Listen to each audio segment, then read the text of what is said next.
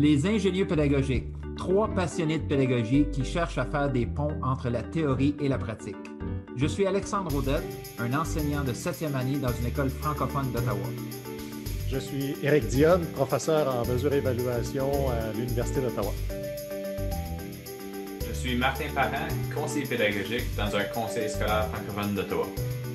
Nous sommes les ingénieux pédagogiques. Nous faisons des ponts entre la recherche en éducation et les pratiques en salle de classe. On veut ouvrir le dialogue en apportant plus de praxis dans le milieu universitaire et davantage de théorie dans nos écoles. La mission des ingénieurs pédagogiques, améliorer les pratiques afin d'améliorer l'apprentissage des élèves. À chaque épisode, on choisit un article qu'on discute dans le but de trouver ce que l'on pourrait rapporter dans nos écoles. Bonjour à tous et bienvenue à cet deuxième épisode des ingénieurs pédagogiques pour la saison 2. Donc, je suis en présence encore une fois de mes collègues. Ici, M. Alexandre Audet. Bonjour, Alex. Bonjour, Martin. Et puis, professeur Éric Dionne. Salut, Éric. Oui, bonjour. Bon, salut à vous deux. Donc, Martin, euh, d'habitude, tu nous demandes tout le temps qu'est-ce qu'on a appris dernièrement. Mais ben là, moi, je te relance la balle. Euh, qu'est-ce que tu as appris euh, les derniers jours qui serait intéressant pour nous autres? Oui, c'est ça. Fait qu'on commence, c'est une petite tradition qu'on a commencé dans les derniers épisodes.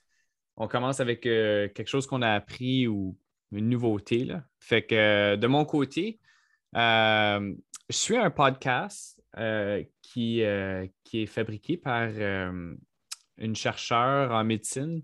C'est Rhonda Patrick aux États-Unis. Et puis, elle passe en, entretien des chercheurs, des médecins, etc., du monde qu'elle trouve intéressant. Puis, elle a passé en, entretien un spécialiste en neurosciences sur le sommeil. Et puis, il jase pendant à peu près 45 minutes, euh, une heure de sommeil. Puis, un petit bout que j'ai trouvé intéressant, c'est quand il parlait de l'apprentissage. Et puis, euh, euh, ce qu'ils font en laboratoire, c'est qu'ils jumellent des sons ou des odeurs pendant que tu dors à des sons et des odeurs qui, qui étaient présentes pendant ta période d'apprentissage. Puis, ils remarquent des, euh, une hausse en consolidation d'apprentissage. C'est vraiment, vraiment impressionnant. Euh, je ne sais pas exactement c'est quoi les ponts en éducation euh, tout de suite, mais peut-être il va en avoir éventuellement. Mais justement, c'est, une chose, le fun que j'ai appris dernièrement.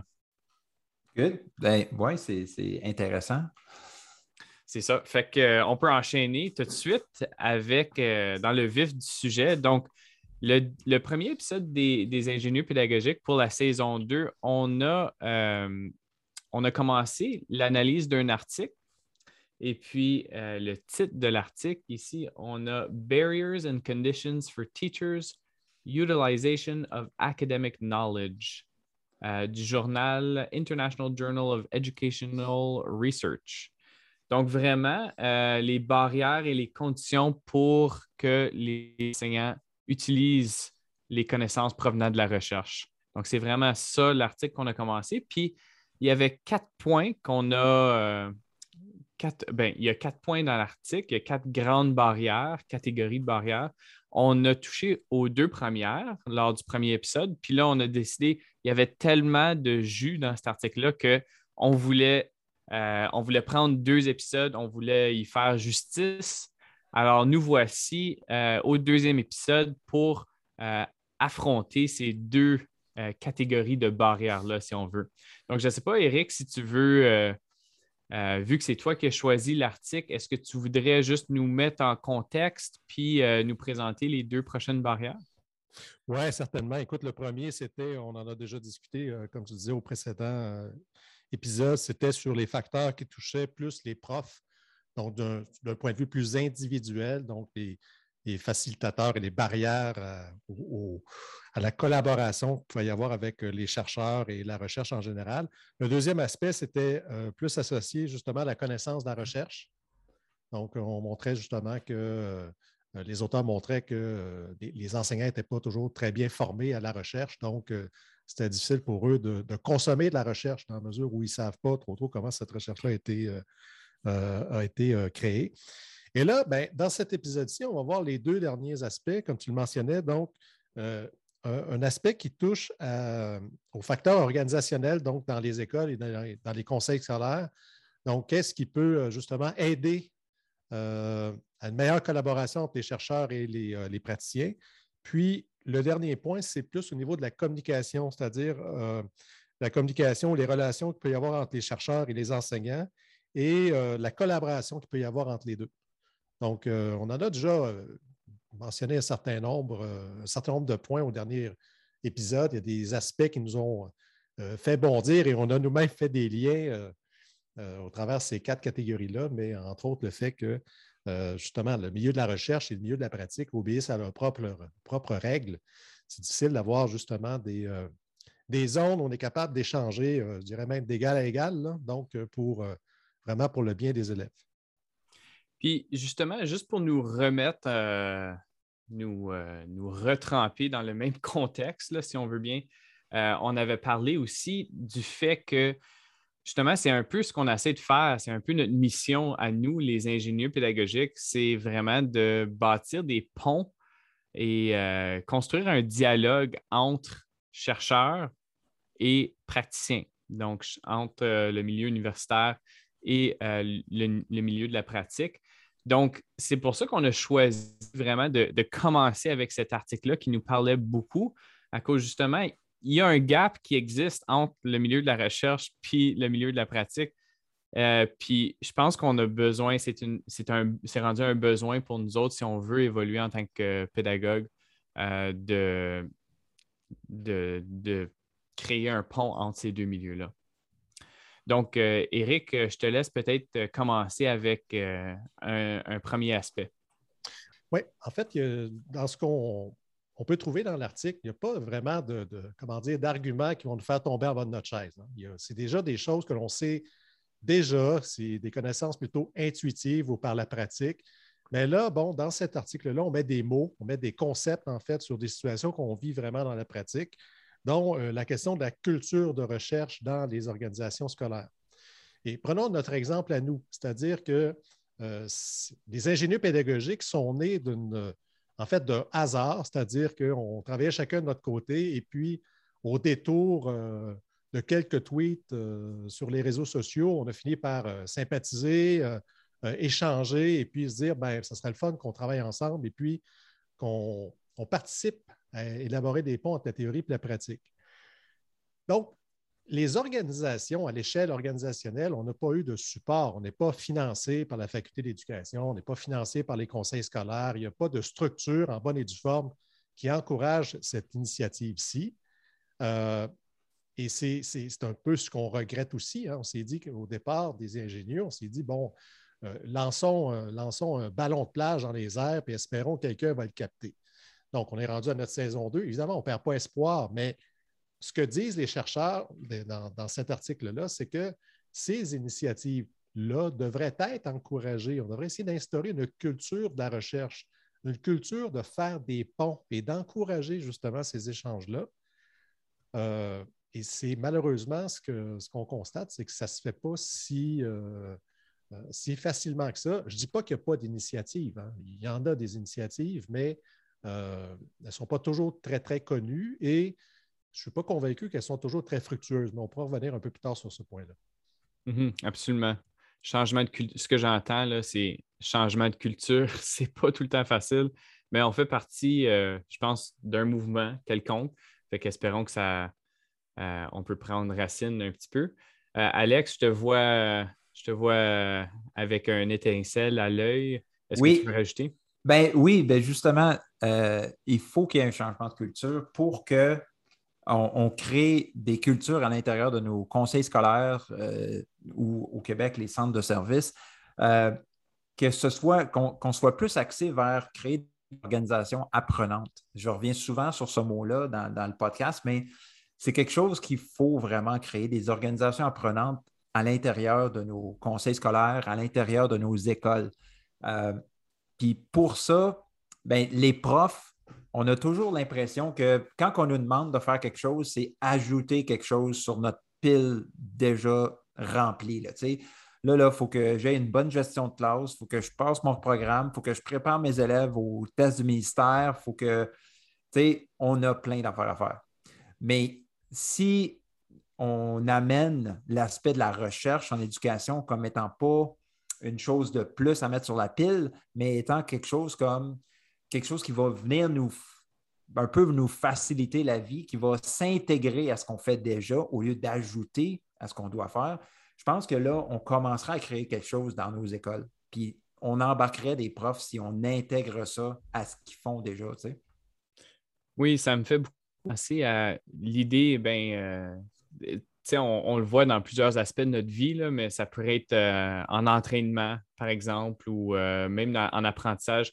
C'est tout le temps peut-être un petit peu plus difficile, puis on voit peut-être pas les résultats tout de suite au début, mais éventuellement, euh, ça, devient de plus en plus facile, puis on commence à voir les résultats. Puis je pense que c'est un petit peu comme ça, on en avait parlé un petit peu au premier épisode, où est-ce est qu'il y avait comme ce genre de paradoxe-là, où est-ce qu'on voyait pas on ne voyait pas le, fruit de, notre travail immédiatement, mais éventuellement, on commence à le voir. Fait ça résonne beaucoup avec moi, euh, cette idée-là, Alex. Puis quand tu parles d'organisation apprenante, je me vois, je me vois là-dedans aussi dans mon rôle en tant que conseiller pédagogique.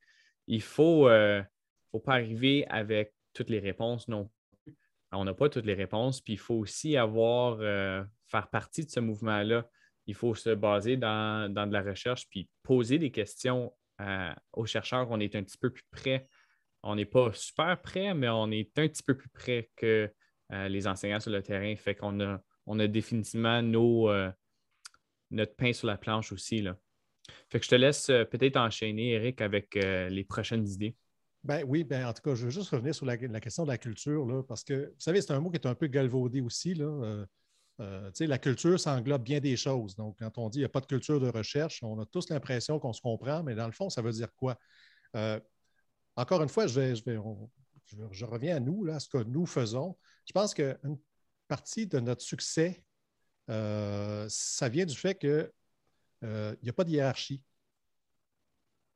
Hein, on va se dire les vraies choses. Souvent, les profs d'université, euh, ils possèdent la connaissance. Donc, ils débarquent dans les conseils scolaires, ils vont donner des formations et puis c'est eux qui, connaissent et puis ils vont déverser leur savoir, en fait, auprès des praticiens qui ne savent pas. OK, j'ai une caricature, là, mais euh, c'est peut-être pas tant de caricature que ça. Et je pense que le succès de, ce que l'on fait tous les trois, puis ça, je pense que les auditeurs ont besoin de le savoir, c'est qu'il n'y en a pas de hiérarchie. Donc, le choix des articles, par exemple, il se fait euh, de façon collégiale, mais vraiment de façon collégiale. C'est-à-dire, un coup, c'est Martin, un coup, c'est Alex, un coup, c'est moi. On en discute. Des fois, on est d'accord, des fois, on n'est pas d'accord. On garde des articles ou on n'en garde pas. Ou on dit, on va le garder, mais je t'avertis, on va être extrêmement critique parce que je ne partage pas ton point de vue. Mais c'est une décision qui est collégiale. Et ça, je pense que c'est un facteur qui est hyper important dans un changement de culture. C'est-à-dire que moi, j'ai trop vu d'initiatives dans les 20-25 dernières années ou c'est ce que je caricature, c'est-à-dire le prof d'université qui débarque en quelque part pour dire je vais vous montrer comment ça marche. Et ça, ça ne fonctionne pas. Ça ne fonctionne pas parce que les praticiens, ils regardent ça en se disant Regarde le condescendant là, qui vient nous dire comment ça fonctionne, alors que lui, il n'a jamais mis les pieds dans une salle de classe. Euh, et de l'autre côté, ben, tu as des profs d'université qui disent ben oui, mais euh, la formation n'est pas suffisante, ils devraient pas faire ci, devrait faire ça. Donc, ils portent aussi des jugements sur le travail des praticiens. Fait que là, tu te ramasses avec deux solitudes, deux clans qui ne se parlent pas, qui se regardent de travers, qui se disent euh, euh, Ouais, mais toi, tu ne comprends pas. Euh, puis qui a raison là-dedans? Ben, personne, puis tout le monde à la fois. Donc, je pense qu'un changement de culture, il faut que ça passe aussi par un changement de statut. Il faut, revoir notre statut aussi professionnel, se dire, ben, quand on retourne dans, quand on va dans une salle de classe pour un prof d'université, ben, tu n'es plus l'expert dans la classe. C'est le prof qui est l'expert du quotidien dans une salle de classe. En même temps, ce que le prof d'université peut amener, c'est de la réflexion, c'est de la distance, c'est ce que les profs n'ont pas. Mm-hmm. Tu as le nez, je veux dire, tu as, les mains dans le cambouis à cœur de journée. Et moi, quand j'enseignais au secondaire, c'était ça. Tu es toujours dans la pratique. Tu n'as pas ce moment-là de prendre la distance pour dire OK, comment je pourrais faire les choses autrement parce que le lendemain matin arrive trop rapidement. Donc, je pense que dans l'article, et malheureusement, ils ne vont pas très loin dans les arguments, puis ça, je le déplore, parce que ça aurait pu être intéressant d'avoir des, aspects qui vont au-delà de ce qu'on sait déjà, comme par exemple accorder du temps. Ça, ça revient tout le temps. Hein, accorder du temps aux enseignants pour pouvoir justement s'intéresser à la recherche. Euh, euh, créer des instituts, créer des, bon, toutes sortes de, créations qui font, et là je rejoins complètement Alexandre sur ce sujet-là, qui viennent s'ajouter généralement à la tâche. Hein, c'est une autre patente qui va s'ajouter à mon horaire qui est déjà surchargé. Alors que je pense que si on veut vraiment travailler de façon collégiale, ça veut dire qu'il faut asseoir tout le monde autour de la table et dire bon, maintenant, comment on, comment on procède? Et sans qu'il y ait de hiérarchie, sans qu'il y ait de. essayant de minimiser autant que possible les relations de pouvoir. Ce qui vient me chercher ici, Eric, euh, de ce que tu dis, c'est vraiment, puis ça revient à un des points qu'on avait mentionné au premier épisode, c'était justement les deux, les deux clans, les deux parties arrivent avec leur propre but spécifique. Donc, les chercheurs arrivent avec OK, ben, je veux faire ma recherche, je veux, euh, je veux contribuer aux connaissances qui commencent à, s'accumuler dans le domaine. Puis l'enseignant, ben, je veux enseigner mon cours, je veux, faire, je veux faire en sorte que mes élèves apprennent dans mon cours. Puis je pense qu'on a besoin d'une plus grande pression euh, des instituts justement pour collaborer. Il doit y avoir un incentif ici pour collaborer. Puis là, je repose, je vais faire mon tannant encore une fois. Je repose ma question. Est-ce que ça prend peut-être quelqu'un pour créer cet incentif-là? Est-ce que ça prend un troisième parti? Fait que je ne sais pas qu'est-ce que vous en pensez, vous autres, ben de, ce point-là. Oui, Alex, je vois. Ben moi, je, pense que premièrement, le leadership de l'école, le leadership du conseil scolaire, que ce soit au niveau de surintendant ou directeur de l'éducation, il faut que le leadership y croit. Euh, puis il faut que le leadership crée des structures pour que les profs puissent réfléchir, comme Eric disait tantôt. Puis, euh, puis ça, ça va aider vraiment à créer la culture. Tu sais, la culture, c'est la culture dans un endroit, c'est qu'est-ce que tu valorises, puis qu'est-ce que tu fais. Donc, c'est quoi tes actions? C'est ça qui va créer la, culture d'une de, entreprise ou d'une école. Donc, si les leaders nous, nous mettre des bonnes structures en place sans arriver puis dire là, là, euh, tout le monde, les profs, OK, là, il euh, va falloir que quand vous allez faire des évaluations, appuyez ça sur la recherche. Ça ne vient pas des profs. Les profs, ça ne les intéressera pas. Mais si on crée des structures, puis on amène à se questionner qu'est-ce qu'on a besoin, quelles sont nos pratiques, puis où est-ce qu'on va aller chercher de l'information, là, on commence à créer quelque chose. Puis là, à ce moment-là, je pense que l'idée d'un ingénieur pédagogique, d'un troisième parti, comme tu dis, Martin, je pense que là, ça, ça viendrait vraiment euh, ajouter à la structure. Je pense que dans un monde idéal euh, et idéaliste ici, euh, je pense que les, les deux parties n'ont pas nécessairement besoin d'incentifs vraiment. Je pense que le, le côté pratique peut bénéficier de la recherche, euh, puis le côté chercheur peut bénéficier de l'expérience pratique des enseignants. Je pense que ça va. Euh, on n'a pas besoin de grands incentifs, mais justement, en ce moment, c'est trop difficile. Fait que ça prend une structure qui facilite le tout. Donc, euh, possiblement un, ingénieur pédagogique qui, qui fournit peut-être certains articles clés, qui vulgarise, euh, qui permet peut-être un dialogue entre praticiens et chercheurs pour la création de nouvelles questions de recherche, nouvelles hypothèses, peut-être des détails à rajouter par rapport à qu'est-ce qu'on connaît déjà. Ben, aussi, pour qu'une personne comme celle-là ait du succès, euh, et ça, c'est relaté dans l'article. On en a déjà parlé aussi au premier épisode, mais je pense que ça vaut la peine qu'on y revienne. il faut croire aussi que la recherche, peut être utile en salle de classe. Puis pas juste croire, il faut avoir l'intime conviction qu'effectivement, il y a de la recherche euh, euh, sérieuse qui se fait et qui peut donner des résultats. Et je pense que ça aussi, ça demande en fait de, voir peut-être les résultats de recherche de façon différente. Vous savez, en, sciences, en médecine, tout ça, tu peux avoir un article qui va changer complètement ta façon de voir les choses. Si on trouve un, médicament contre COVID, là, euh, tu as un article, pouf, écoute, euh, voilà, soudainement, tu as, solutionné un problème d'envergure. En éducation, ça ne fonctionne pas comme ça. ma, position, c'est que ça ne marche pas de même. C'est que c'est pour ça que les travaux de John Hattie ont été aussi euh, popularisé, je dirais, dans les conseils scolaires. On s'est beaucoup euh, référé à ces écrits parce qu'il parle en termes de tendance. L'évaluation formative, finalement, quand on fait des méta-analyses, on fait des recensions systématiques des écrits, on calcule des tailles d'effets, est-ce que ça fonctionne ou ça ne fonctionne pas? Ben, l'évaluation formative, ça fonctionne. Euh, si on pense en termes de tendance aussi, on risque peut-être d'avoir une perspective sur la recherche qui est un petit peu plus juste. Parce que j'ai comme l'impression qu'il y a certains euh, euh, praticiens, par exemple, qui se disent ben, Je lis un article, mais moi, je ne pense pas que ça marche aussi bien que ce qu'il y a dans l'article. Puis des fois, ils ont raison aussi. C'est la somme des, des écrits, c'est la somme des recherches publiées sur un sujet. C'est une tendance qui se dégage. Parfois, la tendance, elle est forte.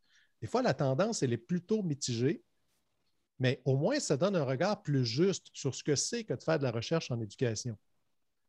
Et peut-être favoriser justement une meilleure acceptation de la part des praticiens, de se dire, OK, j'entends des choses, mais je vais aussi user mon jugement critique pour... Euh, euh, et si les, praticiens étaient mieux formés à la recherche aussi, ils comprendraient ces choses-là. Ils comprendraient que non, ce n'est pas vrai qu'avec un seul article en éducation, c'est très peu fréquent, là, je vais nuancer mon propos, mais c'est très peu probable, en fait, qu'un seul article change complètement notre vision des choses et change complètement notre pratique.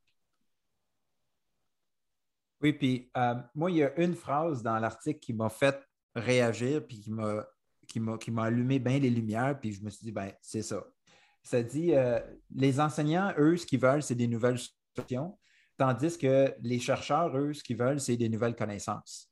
Donc, quand tu mets un chercheur d'université puis un prof de salle de classe ensemble, ils parlent de la même chose, mais ils n'ont pas les mêmes points d'arrivée. Fait déjà là, il y a comme un, clash entre les deux qui, fait. C'est un gros obstacle pour que ça fasse quelque chose de productif. Fait je pense qu'avant que les deux s'assoient ensemble, ben, il faudrait qu'ils soient clairs sur qu'est-ce qu'ils veulent en retirer, tu sais, puis pourquoi ils sont là. Puis une autre chose qui, est venue me chercher moi aussi, euh, puis c'est en lien avec ce que tu dis, Alex, puis ce que tu disais, Eric, c'est que justement, quand on vient, quand tu lis un, livre de John Hattie, par exemple, ou euh, même euh, pas mal n'importe quelle recherche ici en éducation ou euh, recensement des écrits en recherche ou livre en éducation, on parle, tu sais, c'est très, très beau, tu sais, il n'y a pas, il a pas cet élève-là qui nous, qui nous tracasse dans, notre, dans notre cours, il n'y a pas, tu sais, c'est vraiment une classe idéale. Puis ce qu'il faut, je pense, souvent euh, sur le terrain, c'est il faut résoudre des problèmes. C'est une résolution de problèmes ici. On avait parlé de euh, la pensée critique. Puis résoudre des problèmes, ça se fait seul, absolument, mais je pense que ça se fait mieux en équipe. Puis on en revient encore à, je pense, une culture, euh, une communauté, tous ces beaux mots-là. Je pense que on a besoin d'avoir un petit noyau de personnes qui sont en mode résolution de problèmes. OK, on sait que ça fonctionne dans une classe idéale. On sait que ce que la recherche nous dit, il y a de la valeur là-dedans. On part d'une euh, notre croyance, notre conviction solide que oui, ça a de la valeur, la recherche. Mais là, il faut qu'on aille dans le mode, OK, comment est-ce que ça fonctionne dans mon contexte particulier? Je pense que c'est tough quand tu es seul à cause justement, on n'a pas énormément de temps à réfléchir lorsqu'on est en salle de classe. Puis des fois, des solutions sont, sont, sont quand même assez complexes. Fait par la suite, on y pense, c'est pas si complexe que ça, mais d'y arriver à cette solution-là, ben, souvent, plusieurs têtes, c'est plus, plus facile, c'est mieux. Ouais. puis, au regard aussi de, de cette interaction-là complexe qu'il peut y avoir entre les chercheurs et les praticiens, il la question aussi des résultats de recherche négatifs. Hein, on conçoit souvent la recherche comme étant OK, on va montrer que ça marche. Donc, il faut, que ça fonctionne. Et ça, c'est vraiment une préoccupation qu'on a dans le milieu de la recherche, pas juste en éducation, mais dans à peu près toutes les disciplines. C'est-à-dire que c'est difficile de publier des résultats de recherche négatifs. Dire que ça n'a pas, pas fonctionné. Alors qu'on sait très bien qu'en science, 95% euh, du temps, ça ne fonctionne pas. Donc, euh, euh, ça nous prendrait aussi des espaces pour être capable justement de dire, écoutez, telle chose, ça ne fonctionne pas. Puis il y a une tendance qui se dégage sur des, des, façons de faire, sur des, euh, des, comportements qu'on peut avoir, sur des conceptions qu'on peut avoir, euh, qui nous qui nous indiquent que ce n'est pas la, bonne direction à laquelle, à laquelle se destiner. Donc, quand on dit un changement de culture, c'est aussi ça, c'est-à-dire que d'arrêter de penser que des résultats de recherche, ça, finit toujours par montrer que ça marche. Des fois, ça ne marche pas. Ben, de savoir que ça ne marche pas, ben, c'est utile parce qu'on sait qu'on ne va pas faire la même affaire. Puis, je dirais même, Eric, que ces résultats de, recherche-là négatifs, ce n'est pas super bien apprécié dans le monde de la recherche, mais des résultats de pratique, si on veut le dire comme ça, des résultats de pratique négatifs, quand tu essayes quelque chose en salle de classe et ça ne fonctionne pas, est-ce que c'est accepté de la part des parents? Est-ce que c'est accepté de la part des directions du conseil scolaire? Est-ce qu'on a cette culture, comme tu dis, euh, apprenante, Alex? Ou est-ce que des erreurs, c'est acceptable? Est-ce qu'on modélise ça pour nos élèves? C'est tellement important. Partons de, euh, j'aime beaucoup la citation de Google, en fait, c'est Standing on the, shoulders of giants. on ne part pas de nulle part, on part d'une recherche qui nous dit ça a été bien démontré, mais là, de l'appliquer à notre contexte, peut-être qu'on va, on va avoir des erreurs ici et là. Peut-être que ça va nous prendre quelques semaines pour l'avoir, cette façon de faire-là. Peut-être que ça va prendre même plus longtemps. Euh, dans, le, cas de la classe collabo réflexive de mon côté, ça m'a pris peut-être trois ans pour vraiment bien maîtriser, mais une fois que je l'ai eu, ça, c'était sur des roulettes. Là. Fait que, tu sais, il faut accepter des deux côtés euh, ces, résultats négatifs-là. Ça, vient plus de Newton que de Google, hein, l'expression. Oui, c'est Google qui l'a utilisé pour Google Scholar, oui. Il y a bien des affaires qui peuvent venir de Google. Oui, c'est ça quand je cherche mes recherches là, sur Google Scholar, c'est ça la citation qui vient. Fait que c'est ça qui m'est venu en tête. Fait que ça vient de Newton, finalement. Et voilà, j'apprends des choses. Fait que je te laisse euh, procéder, euh, M. Diane. Oui, ben, un autre aspect peut-être qu'on pourrait déjà aborder, c'est la question de la communication. Puis euh, on pourrait peut-être poursuivre ensuite en faisant peut-être des liens au travers des quatre les quatre euh, composantes qui ont été euh, présentées par ces, euh, par ces chercheurs-là. Mais la, question de la communication, donc, vous en avez parlé tantôt, donc les profs cherchent des solutions, les, professeurs, les chercheurs cherchent à, établir de la connaissance, mais ça, prend des lieux où justement on est capable de discuter ces choses-là. Nous, on le fait, là. puis, bon, les gens qui nous écoutent entendent juste qu'on on, conserve pour les épisodes, mais il y, a, autant de discussions avant et après l'enregistrement des ingénieux. Donc, il euh, faudrait peut-être qu'on fasse ça à un moment donné, euh, avoir euh, l'avant et l'après, le pré et le post-enregistrement. Unplugged, si on veut bien. c'est ça. Exactement. Mais c'est souvent, justement, dans ces moments-là, on est capable de, se dire les choses, de se dire les choses simplement sur les difficultés qu'on rencontre, sur ce qu'on parfois ce qu'on est un peu gêné ou mal à l'aise de dire en public parce que, bon, euh, il y a des choses des fois qu'on va dire qui sont sait que ce ne sera pas nécessairement politically correct. C'est certain que le discours que moi je tiens, euh, euh, il y aurait probablement, j'aurais probablement une armée de collègues qui, souhaiteraient me taper dessus pour dire des, choses comme celle-là. Mais moi, j'y crois fermement. Je pense que c'est dans la mesure où on travaille pour les élèves, donc que ça vienne de la pratique ou que ça vienne de la recherche, l'important, c'est mettre l'élève au centre. On n'arrête pas de le dire. On en fait des slogans, des slogans qui ont tendance parfois à être creux parce que ça dit tout et n'importe quoi, mais ça ne dit pas exactement dans les faits comment on peut procéder.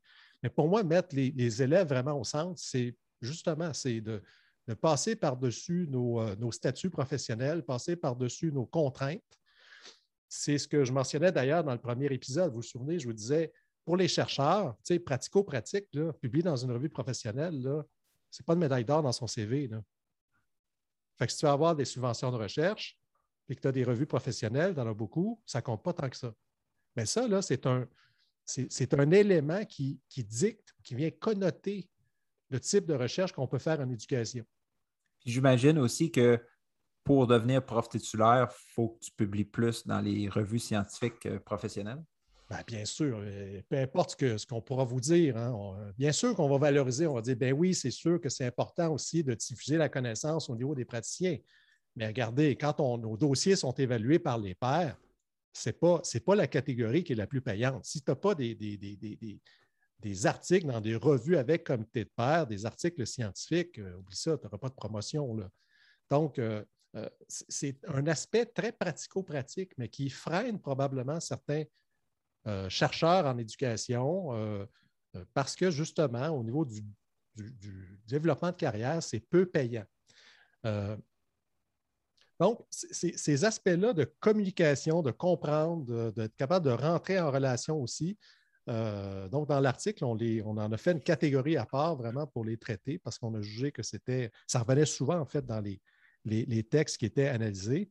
Et moi, je pense qu'effectivement, c'est un aspect qui est très important euh, d'arriver justement à avoir un langage aussi, un langage commun.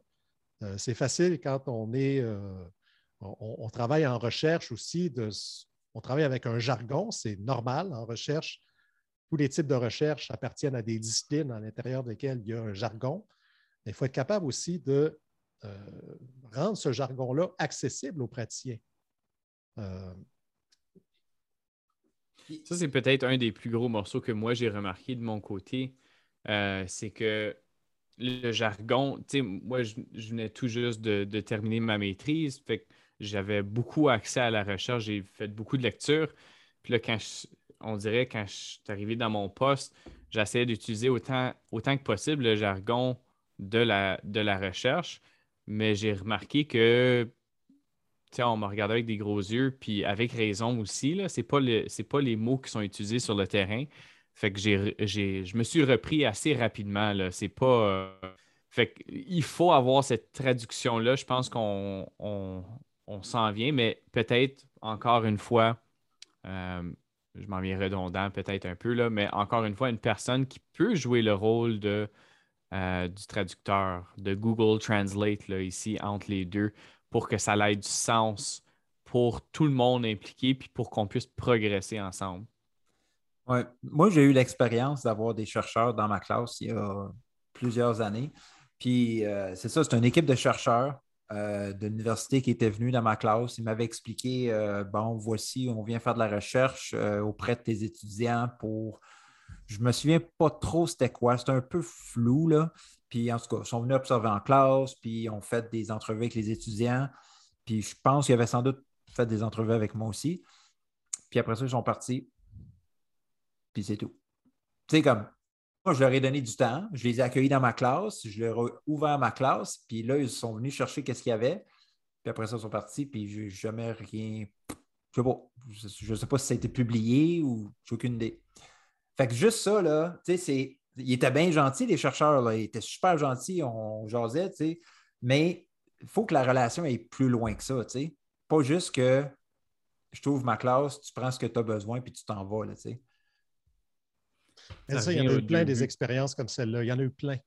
Plein, plein, plein, plein, plein d'expériences comme celle-là qui découragent justement les, enseignants aussi à ouvrir leurs portes aux chercheurs. Parce que d'avoir accès aux données, c'est compliqué. Euh, quand tu réussis à, le faire, euh, il faut prendre soin justement du milieu de recherche. Mais voici un parfait exemple où les chercheurs sont arrivés avec déjà probablement leurs questions de recherche, avec leur méthodologie. Tu n'as jamais été impliqué finalement dans la conception de la recherche tu étais un objet intéressant à analyser. Ta classe était un environnement pédagogique intéressant à analyser. Point final. Donc, ils sont venus, ils ont pris ce qu'ils avaient besoin et n'as plus jamais réentendu parler d'eux. C'est pour ça que la question de la collaboration, de la communication, euh, on parlait au premier épisode des recherches-actions, mais il faut vraiment que ça se fasse, mais il faut que ça se fasse comme du monde. C'est-à-dire qu'un vrai partenariat, ça veut dire que ça veut dire qu'on s'assoit ensemble, et puis on détermine de façon collégiale l'objet de la recherche, les questions de la recherche, comment on va faire ça, ça va être quoi les biais. Euh, il y a un accompagnement qui peut être fait par les professeurs. On est, on est formé à la recherche, on est capable de faire ça. On le fait avec nos assistants de recherche, on le fait avec nos étudiants. Pourquoi on ne le ferait pas aussi avec nos collègues qui enseignent dans les, classes à l'élémentaire et au secondaire? Tu sais, même si moi, en tant qu'enseignant, même si le, professeur de l'université arrive dans ma classe avec une idée, il me dit, je ne sais pas, moi, je veux faire euh, de la recherche sur, euh, je sais pas, tes pratiques en évaluation. OK, mais comme tu dis, il faut que ce soit un partenariat.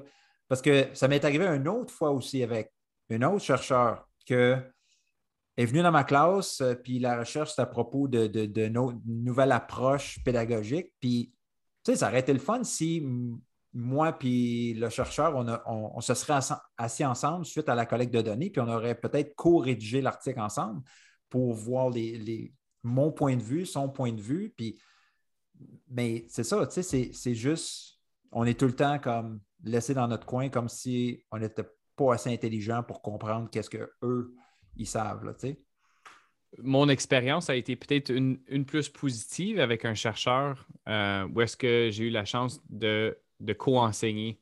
Donc, on a co-planifié, co-enseigné, puis après ça, il y avait euh, une petite gang de profs qui sont venus observer et, on, les a demandé de nous observer en train de co-enseigner. Puis après ça, on a eu une co-réflexion. Fait que, c'était vraiment de créer le pont entre la recherche puis, puis la pratique. Puis euh, voici, voici mes gestes pédagogiques.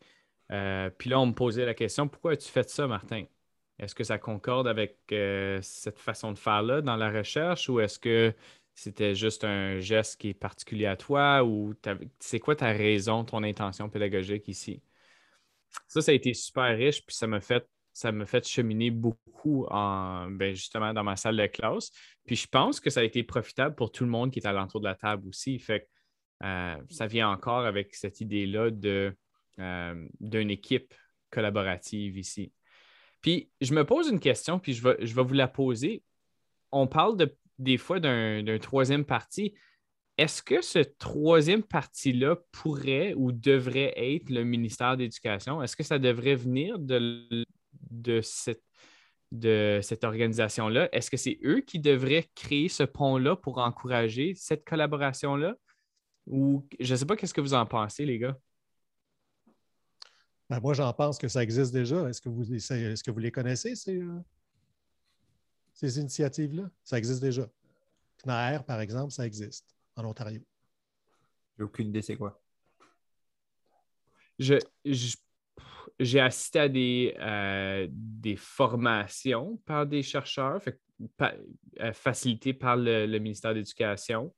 Euh, mais de là à travailler dans une équipe de collaboration, moi, je ne suis pas au courant.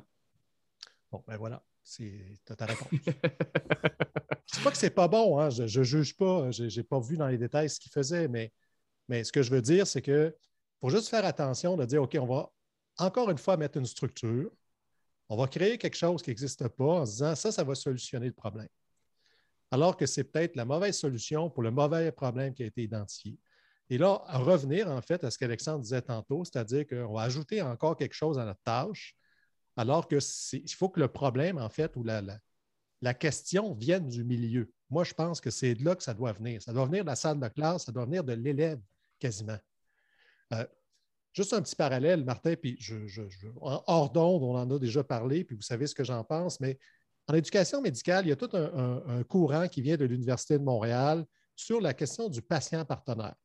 C'est-à-dire qu'on se dit, bon, on fait de la recherche clinique, mais finalement, on ne pose jamais la question au patient. celui qui a une maladie chronique, qui a mal au dos depuis 15 euh, ans, on ne lui demande jamais son avis. on fait des tests, on, essaie d'inventer des molécules, on administre ça, puis on regarde ce que ça donne, mais on ne pose jamais la question de savoir, OK, mais il doit en avoir une expertise sur la douleur, lui, cet individu-là. Donc, on a développé tout un courant qui s'appelle le patient partenaire. Et donc, au début, c'était un peu ce qu'on connaît en éducation, c'est-à-dire que tu trouverais un patient quelque part dans l'hôpital, tu tu offrais un petit montant d'argent pour qu'il mette son nom sur la demande de subvention, puis ça s'arrêtait là. Je caricature, là, mais c'était un petit peu ça. Et ça a beaucoup évolué avec le temps et c'est devenu, en fait, moi, j'ai vu des, communications en Europe où, euh, dans une conférence scientifique, il y avait un patient partenaire qui était là, qui venait présenter. Donc, il était dans l'équipe de chercheurs, tu avais le chercheur qui faisait son bout et tu avais le patient qui venait expliquer euh, sa contribution dans le projet de recherche la question que je me pose, c'est pourquoi on n'aurait pas la même chose en éducation?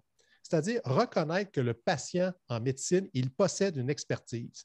Bien sûr qu'il ne connaît pas tout en médecine, ce n'est pas un médecin, mais la gestion de sa douleur, là, quand tu as une douleur chronique, je pense que c'est pas mal celui qui est plus au courant de comment ça se passe dans une journée. Donc, pourquoi on ne pourrait pas avoir quelque chose comme ça en éducation? C'est-à-dire avoir des, des, des, enseignants partenaires et pourquoi pas, poussons l'idée jusqu'au bout, des élèves partenaires. Pourquoi pas? D'impliquer les élèves, d'impliquer les parents, d'impliquer les profs, de dire on va faire partie d'un projet commun dans lequel on va essayer de réfléchir sur des vrais problèmes que rencontrent les élèves. Moi, il me semble que c'est une perspective qui est intéressante parce que je ne pense pas qu'on l'ait déjà essayé.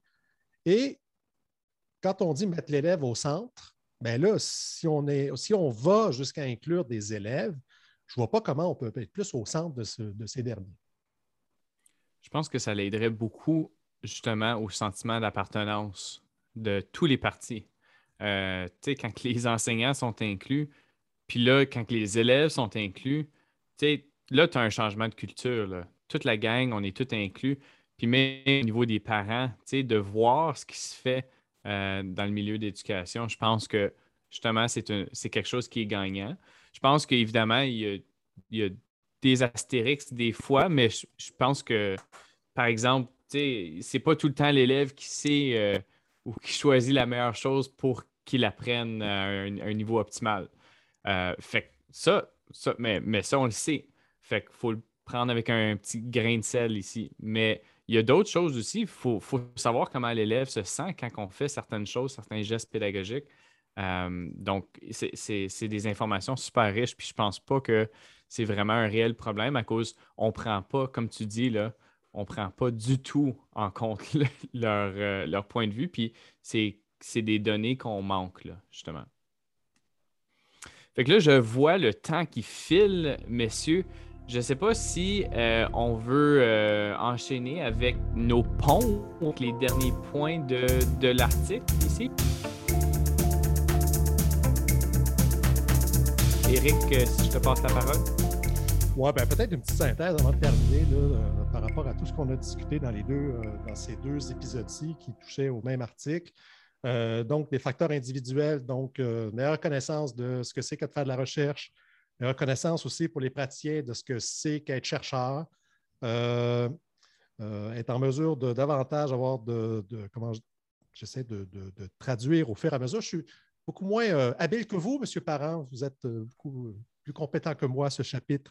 Euh, je t'ai quasiment fait lire les noms d'auteurs, mais j'ai décidé d'être gentil, Oui, ça, c'est pour le running gag, parce que les noms étaient difficiles à. Donc, on s'est un peu battu à savoir si, qui était pour les dire. Finalement, on a décidé de passer par-dessus. Euh, bon, passons. Euh, donc, avoir des, structures qui peuvent être facilitantes, avoir des ressources, avoir du temps, euh, faciliter la collaboration entre les chercheurs et les, euh, euh, les praticiens. Donc, c'est tous des aspects dont on a déjà discuté. mais moi, je dirais que le, pont que j'ai envie de, poser, c'est d'aller au-delà des slogans. Donc, dans cet article-là, il, est très bien, on l'a beaucoup adoré, cet article-là. Mais il y en a pour moi que quand on parle de changement de culture, je pense qu'on a besoin d'avoir des observables aussi, puis des mesurables sur comment on peut faire ça de façon concrète. Euh, ça, ça serait intéressant d'avoir aussi euh, des, idées de la communauté, les gens qui nous écoutent. Euh, qu'est-ce qu'ils en pensent de ces, de ces gestes-là qu'on pourrait poser pour essayer justement d'avoir une meilleure culture et de, surtout de valoriser la recherche, en condition que ce soit pertinent pour les élèves? Alex? Bien, moi, il y a une couple d'années, j'avais entendu une conférence d'un monsieur était une conférence en Ontario français je ne me souviens pas de son nom, mais lui, il avait amené une idée que je trouvais tellement géniale. Il disait, il disait, tu sais, des fois, la recherche en éducation, là, euh, tu vas faire ta thèse de maîtrise, de doctorat ou même publier des recherches après ça, puis ça s'en va sur une tablette, puis ça reste là. Puis ça ne sert à rien. Fait que lui, il disait, pourquoi ne pas créer une banque de problèmes qui vient du milieu, qui vient des profs, qui vient des directions d'école? De quoi vous avez besoin? de quoi vous avez besoin, sur quoi vous voulez qu'on fasse la recherche. Puis là, quand quelqu'un arrive au doctorat pour se choisir un sujet de, thèse de doctorat, ben, tu vas dans ce catalogue-là pour voir, OK, qu'est-ce qu'on a besoin sur le terrain? Puis là, ben, ça viendrait peut-être déjà établir un lien entre ben, l'étudiant au doctorat, il est déjà en lien avec le milieu de l'éducation, il parle à un enseignant qui a soumis un problème.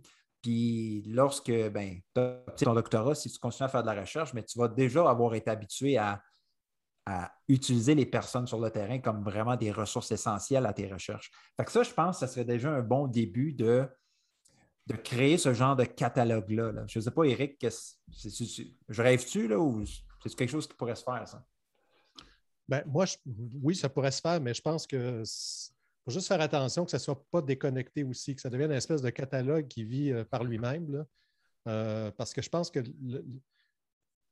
là où ça peut être euh, vraiment intéressant, c'est vraiment de partir des, problèmes de la salle de classe qui, des fois, ne s'écrivent pas simplement dans un catalogue. On va dire ça comme ça. Mm-hmm. Est-ce qu'on comprends ce que je veux dire? C'est de prendre juste un problème, de dire OK, il y a ce problème-là dans la pratique, puis on part avec, puis on part de l'autre côté, puis on fait de la recherche là-dessus. Il faut, Je pense que ça peut être une bonne idée initiale, c'est-à-dire voici un problème. Mais là, le premier réflexe, ça devrait être d'aller dans la pratique, d'aller sur le terrain et de dire OK, un, est-ce que c'est encore un problème depuis le temps que vous l'avez écrit? Deux, est-ce que ça a évolué? Est-ce que trois, euh, vous êtes prête à travailler avec moi là-dessus? Parce que ça remettrait aussi une partie de la responsabilité sur les, sur les épaules aussi des praticiens. On a parlé de Bandura l'année passée dans la saison 1 un des éléments qui caractérise le modèle de Bandura, c'est quoi? C'est la contrôlabilité sur la tâche. Donc, c'est sûr que quand c'est de la recherche qui est faite par des, chercheurs seulement et les praticiens ne sont pas impliqués, ben, ils n'ont zéro contrôlabilité. C'est exactement ce qui s'est passé dans ton cas, Alexandre. C'est-à-dire que ben, je ne suis pas mm-hmm. consulté, euh, euh, donc je ne me sens pas vraiment impliqué, puis je ne suis pas vraiment imputable non plus au processus. Donc, je pense que c'est une bonne idée pour partir. Et puis ensuite, euh, rapidement, en fait, le, premier réflexe, en fait, de retourner sur le terrain et de faire des allers-retours, ce qu'on essaie de faire depuis deux ans. Oui. Oui, parce que c'est ça, ça commencerait au moins la conversation entre le chercheur et le, prof en salle de classe. Mm-hmm. Puis ce que j'entends aussi, c'est que le mot leadership me revient en tête. Là. Il faut avoir un, faut avoir un leadership quelconque, mais ça peut venir des chercheurs, puis ça peut venir des enseignants sur le terrain aussi. Fait que ne serait-ce que tout simplement dire OK, je vais lire ce livre-là ou je vais, je vais faire un petit pas. Puis ça pourrait être, puis là je rêve peut-être en couleur, mais un, club de lecture par rapport à, des articles.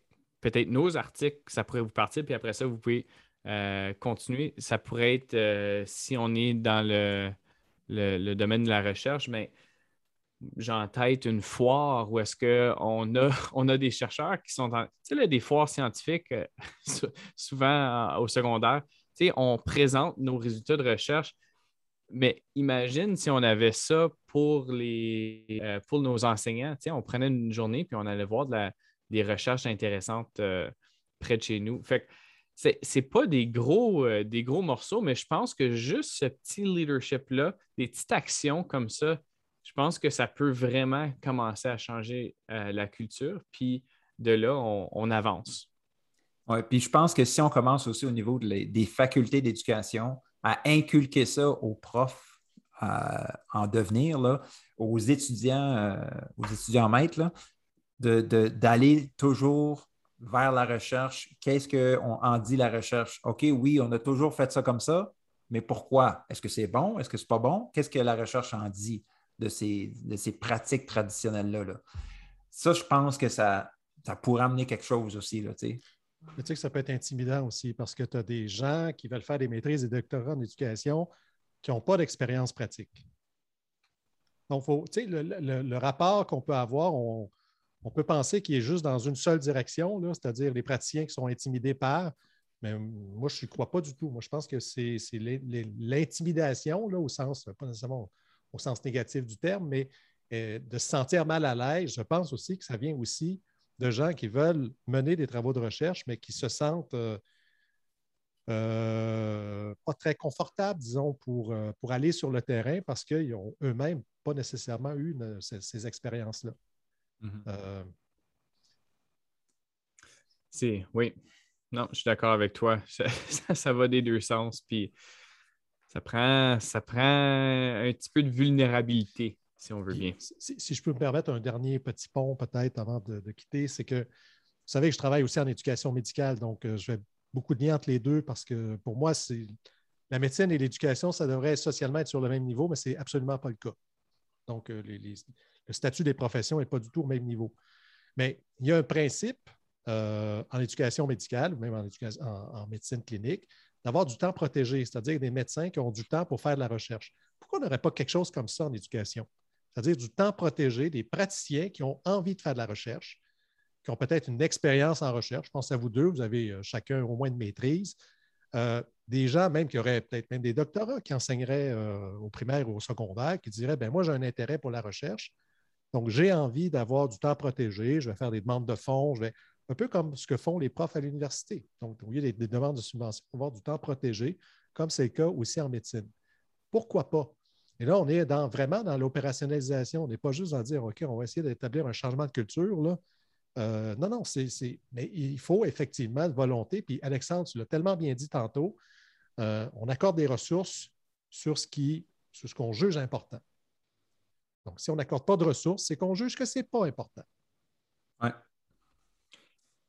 Est-ce qu'il y a un système qu'on connaît, euh, que tu connais, Eric, où est-ce qu'on fait ce genre de choses-là en éducation? À ma connaissance, j'ai pas jamais vu ça. Mais j'ai pas tout vu, là, mais j'ai jamais vu ça. Euh, mais ce que je trouve assez étonnant, c'est que ça existe dans d'autres disciplines, dans d'autres professions, entre autres en médecine. Alors, euh, un médecin, en principe, est là pour soigner des, des, gens, mais on reconnaît cette expertise-là aussi à faire de la recherche et à consacrer du temps, à dire on va, tu vas prendre une partie de ton temps dans ta semaine pour faire de la recherche. Donc, tu vas continuer à faire de la pratique, mais tu vas aussi faire de la recherche. Pourrait être aussi.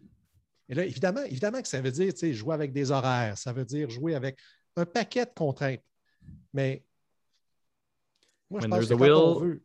When there's a will, there's a way. C'est ça. Ouais. Puis, tu sais, on pourrait, comme tu dis, Eric, oui, il y aurait un paquet de contraintes. Puis là, on pourrait même citer Ah, ben là, il y a déjà une pénurie d'enseignants. Puis là, si on les sort de classe, écoute, il y a une pénurie de médecins aussi, puis ils trouvent le temps de le faire. Donc, cette excuse-là ne tient pas la route. Là, absolument, absolument. Bon, ben, je pense qu'on termine sur une note euh, encourageante. Je pense qu'on lance la balle, on allume euh, peut-être un feu en quelque part. Euh, fait on espère que ça, ça scintille dans vos oreilles. Et puis, sur ce, ben, on, va, on va terminer l'épisode le deuxième épisode des ingénieurs pédagogiques pour la saison 2. On se retrouve sur notre site web où est-ce que vous pouvez retrouver tous nos articles. On reçoit aussi, on a commencé à recevoir euh, des suggestions de sujets aussi sur notre euh, site web ingénieurpédagogique.ca. on a, on peut commencer une conversation à, cet endroit-là qui serait fantastique, conversation par rapport à quelque chose que vous avez entendu, euh, ou vous voulez rajouter à la conversation, ça, nous, rendrait très heureux, je pense, de voir ça. Et puis, euh, on peut aussi continuer la conversation sur Twitter. Donc, on est tous actifs sur Twitter. Euh, messieurs, où est-ce qu'on peut vous retrouver? moi, c'est at prof A-U-D-E-T. puis oui, envoyez-nous des suggestions de, sujets. Ça va nous faire plaisir de, de de trouver des articles, qu'est-ce qu'en dit la recherche à propos de ces sujets-là, ça, serait super intéressant. Sur Twitter, euh, Prof Diane, euh, je suis un site web profdiane.ca. Euh, puis oui, effectivement, on aime bien, on dit ce qu'on fait, mais aussi on aime bien faire ce qu'on dit.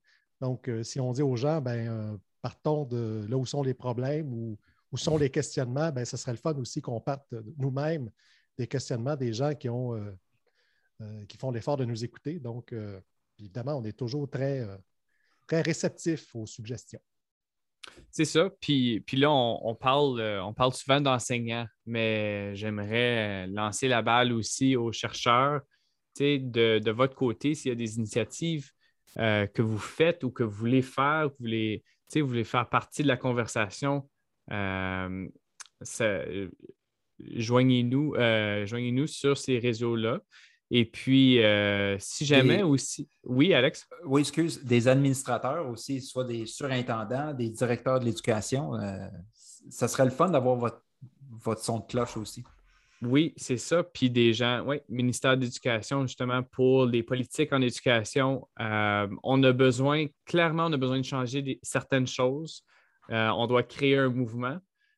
puis c'est pas juste dans, à, un endroit qu'on va le faire. On va le faire si on est justement plusieurs à différents niveaux qui rament dans, dans, la même direction. Fait sur ce, on vous dit à la prochaine.